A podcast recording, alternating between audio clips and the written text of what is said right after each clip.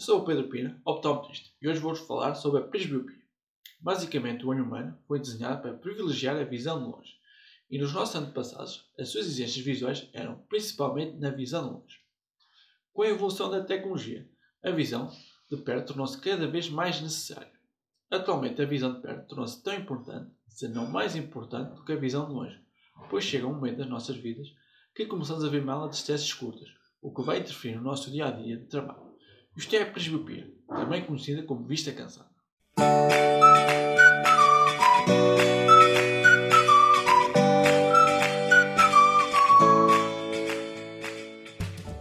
Para compreender a presbiopia, temos que rever alguns conceitos básicos da anatomia ocular. Dentro do nosso globo ocular, temos uma lente chamada cristalina. É graças a esta lente que podemos alterar o foco a diferentes distâncias, ou seja, quando vemos objetos distantes, o cristalino entra em repouso, está relaxado e quando estamos a ver objetos a curtas distâncias, o cristalino está a funcionar, ou seja, está a acomodar. É aqui que entram os conceitos da acomodação. Aqui o que temos que reter é, quando observamos objetos distantes, o cristalino relaxa, enquanto que quando observamos objetos ao perto, o cristalino acomoda. Isto permite ter uma visão dinâmica. O problema chega quando atingimos uma certa idade. E o que é suposto acontecer com a nossa visão deixa de acontecer. Ou seja, o cristalino começa a perder a sua eletricidade e os músculos que fazem funcionar também vão perdendo a sua eficácia. Isto deve-se ao envelhecimento do nosso corpo. Os músculos responsáveis por mover a lente começam a ter cada vez mais dificuldade em modificar a curvatura e espessura do cristalino. Esta incapacidade do cristalino mudar a sua curvatura torna os objetos ao perto desfocados. A presbiopia afeta primeiro as distâncias mais curtas, entre os 30 e os 40 cm, e com avançada idade prolonga-se até um metro aproximadamente. Por isso, começamos gradualmente a afastar as tarefas que realizamos ao olho. Como se costuma dizer, o problema não é do olho, mas sim dos vasos que estão curtos. A presbiopia começa a notar-se entre os 40 e os 45 anos e aumenta progressivamente até cerca dos 60 anos. Isso significa que não aparece de um dia para o outro.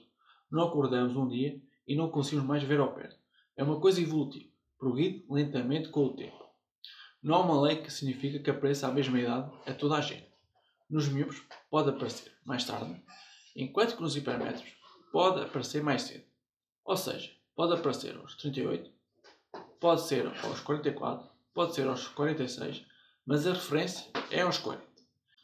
Em termos de graduação, começa a causar problemas a partir de 0,75 de adição e aumenta mais ou menos até aos 60 anos, chegando aos 3, 3,5 de adição.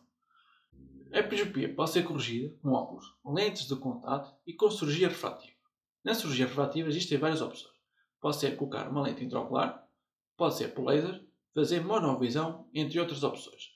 O melhor é sempre aconselhar-te com um oftalmologista qual é a melhor opção que se enquadra nas tuas exigências da tua visão no dia a dia.